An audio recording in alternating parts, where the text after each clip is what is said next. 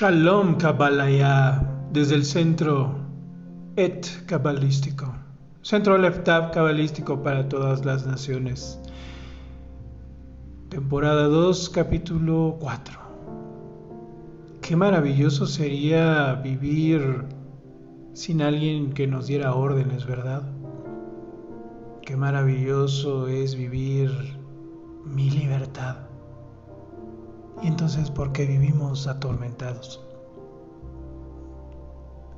Y entonces si decimos que nosotros somos los dueños y arquitectos de nuestro propio destino, andamos de aquí y allá, una relación, luego la otra, todo conducido por el deseo, por los impulsos. Y al decir nosotros eso, ¿queremos decir que es malo tener deseos e impulsos? De ninguna manera. En realidad no es malo nada. En realidad la maldad no existe, no tiene esencia. Pero entonces, ah, Gabriel, ¿cómo me dices eso si yo veo sufrimiento en el mundo y si yo mismo sufro? Efectivamente, esa frustración, esa opresión es porque nosotros dejamos entrar un contaminante a nuestro ser. Nosotros empezamos a vestirnos de vestiduras sucias para ocultar nuestros errores, no sacarlos de nuestro sistema, los tapamos, como el polvo que en los dibujos animados se esconde debajo de una alfombra del tapete para que no se vea. Pero esa suciedad bajo el tapete va generando insectos, podredumbre, mal olor, enfermedad. Todo lo que está oculto, si no sale a la luz, produce esa frustración que que llamamos maldad. Y esto es el incomparable y extraño modo de pensar judío, cabalístico. ¿Cómo me dices que no hay maldad y sin embargo me dices que hay maldad? ¿Qué es esto? Así es.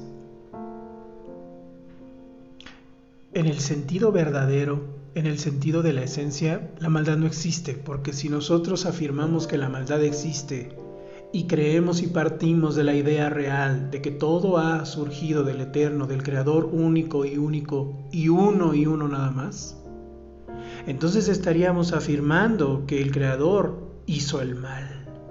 Y esto es una mentira. El mal es un error. Un error en el sistema del universo creado por el eterno. Una falla una ruptura, un resquebrajamiento, una fractura. Pero una vez sanada la fractura, queda unido nuevamente el cuerpo. Una vez sanada una herida que es una abertura, una rajadura, se sella, cicatriza y vuelve a estar integrado el cuerpo. De esa misma manera todos los seres humanos debemos, vamos en rumbo a integrar un solo cuerpo. Ese solo cuerpo se le llama en Kabbalah el Adam Rishon. Y más allá de eso es el Mashiach. El Mashiach es algo mucho más allá del Mesías que te enseñan como en un kinder en el mundo. El Mashiach está dentro de cada uno de nosotros, pero nosotros en nuestro diario andar, que se trata de distraernos, lo tapamos sin darnos cuenta. Lo dejamos en la oscuridad, en la tiniebla. La tiniebla, la tiniebla no es sinónimo de maldad. La tiniebla es sinónimo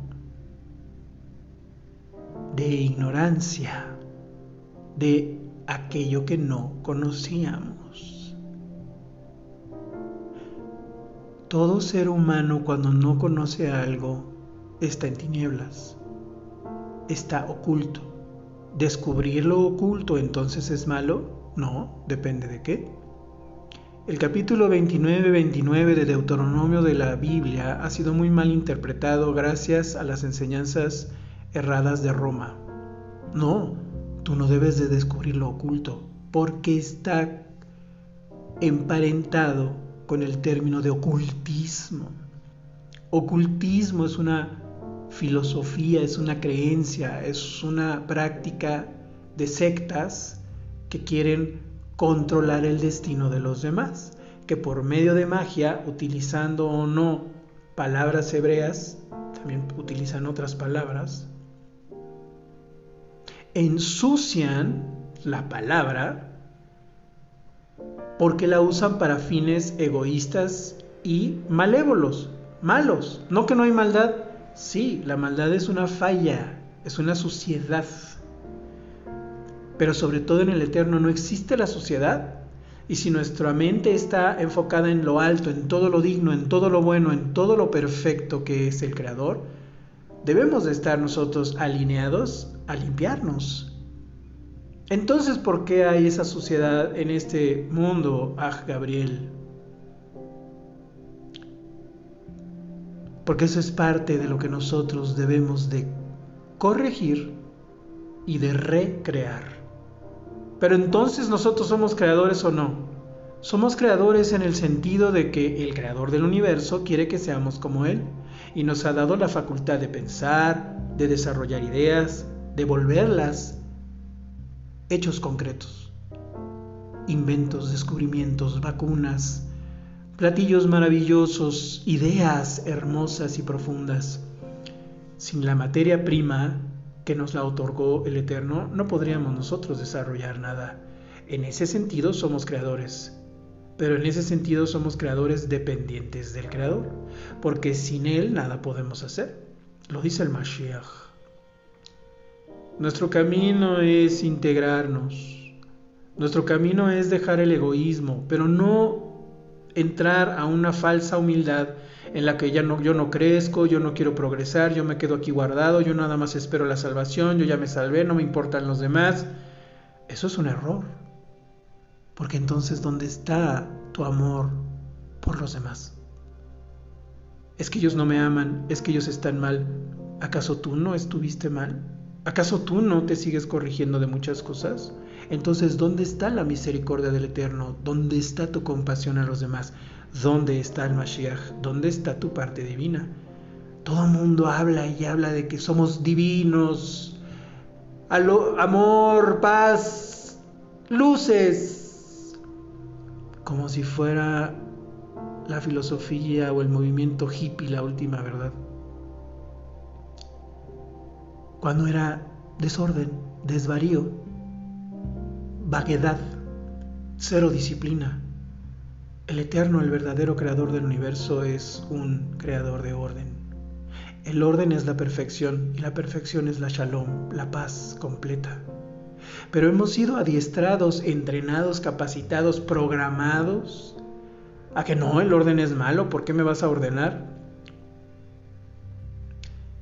Si nosotros tenemos en nuestras manos el ordenarnos porque debemos de hacerlo y ponerle orden a nuestros hijos, entonces ¿de qué se trata ser padres? Hoy se trata de nada, de que los dejes ser como animales salvajes, de que las mujeres o los varones que abandonan a las mujeres tengan un hijo y digan, se lo dejo a mi madre. Imagínate ahora, remóntate cuánto desorden hemos hecho desde hace cuánto y entonces nos quejamos de que haya calamidades en el mundo, enfermedades en el mundo, atrocidades en el mundo. Las provocamos nosotros, los seres humanos. No, yo no, yo no he matado a nadie, yo no he robado. Sí le has robado a alguien el tiempo cuando dijiste que la amabas y después la abandonaste. Sí le has robado a alguien, sí lo has matado cuando lo has ofendido, cuando lo maldices. La Torah, la palabra lo dice. El Rey de Reyes lo dice, si aún en tu corazón tú codicias a una mujer ajena, a un hombre ajeno, y aún en tu corazón y en tu mente hablas mal de Él, lo estás maldiciendo y eres sujeto a juicio. ¿Y cuándo se lleva a cabo eso? Cuando empiezas a, huir de todos. ¿Y sabes cómo huyes? Siendo agresivo. Alguien te dice algo y contestas, pero tú también, pero tú hiciste esto, pero tú es que te la culpa. Eso, querida amiga, es que tú te pones a la defensiva. Te estás defendiendo de algo que tú sabes que estás mal. ¿Por qué? Porque no lo has llevado a los pies del Creador. ¿Por qué crees que el Creador es alguien que está allá lejos, muy lejos, y que no te ve, y que no te ayuda, y que no te respalda? Porque no has querido aprender. Pero gracias a Shem, muchas almas se están levantando y tienen esta curiosidad y este fuego y este deseo de trascender todo lo que hemos aprendido no criticarlo para atacarlo, no enojarte con eso, sino tomar todo esto y decir, lo voy a poner a un lado, voy a llegar como niño, voy a llegar como nuevo y quiero aprender quién es el verdadero creador y quiero aprender cuál es la verdadera Kabbalah. Porque no tiene nada que ver con hacerle daño a los demás, ni controlar a los demás, ni pedir que alguien te quiera. ¿Por qué quieres pedir que alguien te quiera? ¿Que tú no quieres tener tu libre albedrío? ¿Acaso a ti te gustaría que alguien a ti te pusiera un hechizo y tú quisieras a alguien aunque tú no querías? ¿Te parece a ti algo bueno? Fíjate, querido, escucha que al final la Kabbalah y la Torah es algo muy lógico. Simplemente nos debemos de dejar de tonterías y entrar a la palabra con humildad, con ganas de aprender, con una mente abierta pero también estrecha para conocer el camino único que es la Torah. No lo puedes revolver con otras cosas, amado escucha. Si tú quieres revolverlo con el misticismo hindú, eh, azteca, maya, espiritualista, cristiano, no se puede. No, no estoy criticando lo que tú crees, de verdad que no. Por eso, si tú crees eso y estás contento y estás en paz y has encontrado tu camino, adelante, que el Eterno te bendiga. Vas a llegar a Él. Pero si tú estás inquieto y no sabes y sigues cerrando y sigues bebiendo en exceso y te sigues drogando y tienes relación y relación y te acuestas con todo mundo y dejas regados niños por todos lados y no te importa dónde están tus hijos y no los quieres mantener y se los dejas a tu padre y le echas a los demás la culpa y tú no te haces responsable de ti y entonces ya detente. Regrésate de ese camino errante y conoce a tu verdadero Padre que te ama y te perdona cuando tú reconoces que has errado.